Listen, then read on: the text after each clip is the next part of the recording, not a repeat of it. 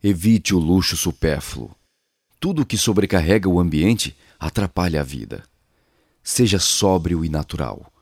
O artificialismo distorce e causa fadigas inúteis. A sobriedade repousa o espírito e o corpo.